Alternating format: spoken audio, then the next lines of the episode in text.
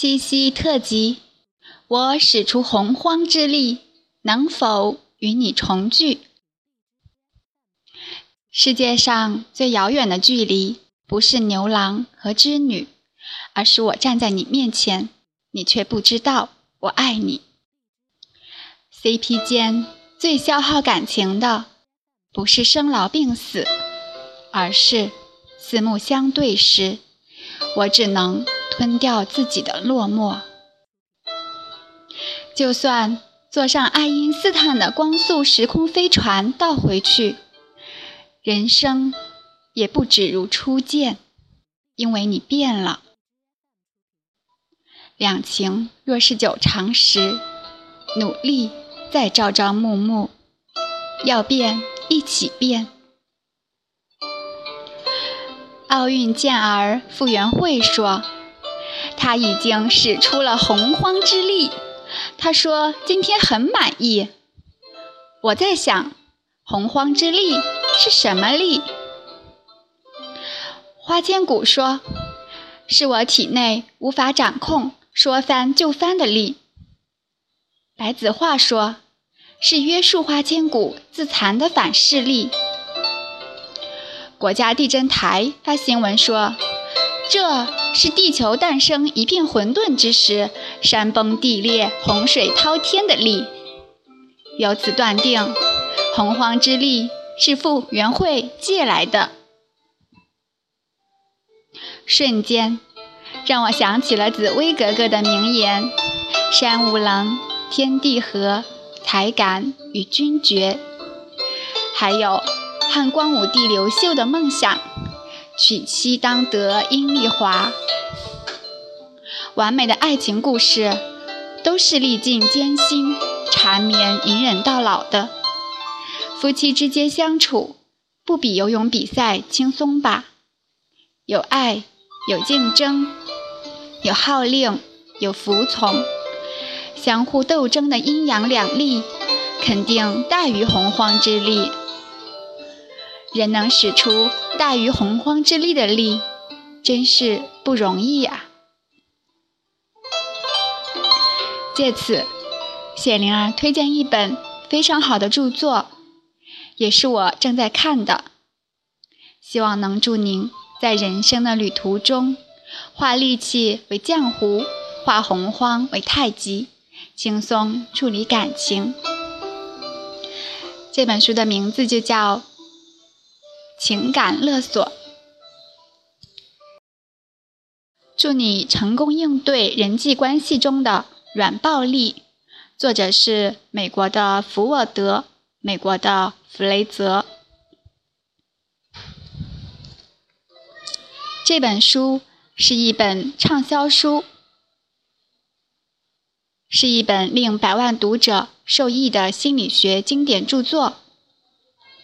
本书重要的用处之一，就是能帮助你减轻控制情感勒索者所引起的内疚感。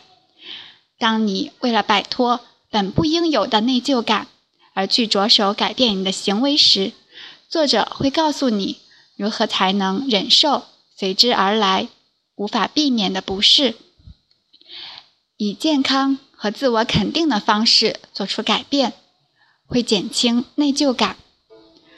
而一旦你彻底摆脱了内疚感，情感勒索者就会无能为力了。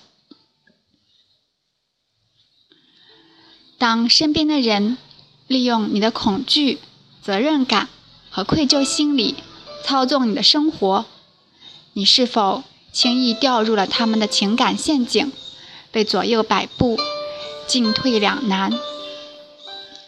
这些利用感情和利益关系勒索你的人，在你的生活中不断出现。他们是你的爱人、父母、上司或同事，你最亲近的朋友。心理学家苏珊·福沃德对情感勒索的行为及手段进行了深刻的解剖和诊断，以一个个戏剧性的真实故事给读者启迪和范例，并提供了一系列技巧和策略。通过本书，你将认识自身的处境，正视情感勒索的真相，诉诸行动，最终走出困境，建立崭新的、健全的人际关系，重新掌控自己的生活。这本书的作者苏珊·福沃德博士是享有国际盛名的心理医生和畅销书作家，还是颇受欢迎的演说家、节目嘉宾和媒体人。他的标志性著作《恨女人的男人》和《爱他们的女人》精装本常居《纽约时报》畅销书排行榜第一名四十四周。在美国售出两百万册以上，随后的著作《中毒的父母》再次荣登《纽约时报》畅销。在这里，谢灵儿为您阅读一下前言中的节选，因为内容是很多的，啊，需要您自己去看。情感勒索，在英文里面叫 emotional blackmail，听起来是一种不太好的行为。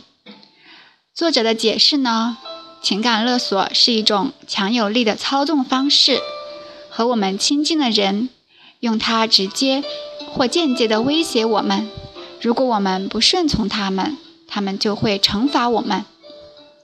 任何形式的情感勒索都有一个核心的基本威胁，而且可以用不同的方式来表达。如果你不按照我的要求做，有你好看的。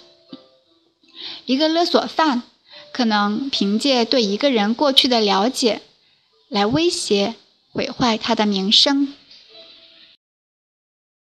或者索要现金以保守一个秘密。情感勒索与之类似，情感勒索者知道我们有多珍重我们与他们之间的关系，他们知道我们的弱点，还往往知道我们埋藏最深的秘密。无论对我们有多么关心，一旦他们担心自己不能得逞，就会利用掌握的隐私来威胁我们。这种威胁会为他们带来想要的回报。我们的妥协和让步，一旦情感勒索者知道我们需要爱，需要获得赞同，就会威胁我们，不让我们得到想要的，要么干脆全部拿走，要么让我们感到必须去争取。例如，如果你为自己的慷慨和爱心而自豪。但你没有对情感勒索者让步，他就会把自私或不顾别人死活的标签往你身上贴。如果你重视金钱和安全，情感勒索者就会有条件的说他可以给你，或者威胁说要把他们都拿走。而如果一个人相信了情感勒索者的话，就会落入让他控制的决定。和行为的模式中，我们深陷其中，与勒索共舞。一支舞却有着无数的舞步、舞姿和舞伴。对于这么显而易见的行为，为什么这么多聪明和有能力的人费尽思量却难以理解？一个关键的原因是。情感勒索者释放出厚厚的迷雾，英文是 fog fog 来掩盖他们的行为，因此几乎不可能看出他们是如何摆布我们的。如果可能，我们会反戈一击，但是他们会确保我们无法真实的看到正在发生的事情。我用迷雾来形容情感勒索者给我们造成的困惑，又把它作为了解和消除情感勒索的途径。F.O.G 是恐惧 （fear）、义务 （obligation） 和内疚 （guilt） 的首字母所写，也可理解为遗物，是情感勒索者利用的工具。他们把恐惧、义务和内疚灌输到我们的思想中，让我们不敢越雷池一步，心甘情愿地顺从他们。如若不然，我们会感到极度的内疚。不论情感勒索正在发生，或者是已经发生，我们都很难克服 fog 对我们的束缚，从而无法把情感勒索的行为识别出来。我设计了如下检查单，可以帮助你判断自己是否是情感勒索者的目标。你生命中重要的人是否威胁要为难你？如果你不做他们想要你做的事，经常威胁要和你分手；如果你不做他们想要你做的事，告诉或者暗示你他们会放纵、伤害自己或者消沉下去；如果你不做他们想要你做的事。总是索取更多，不论你给予了多少，常常认为你会屈服于他们，常常忽视或不重视你的感觉和需求。根据你表现的好坏，给予慷慨承诺，但却很少履行。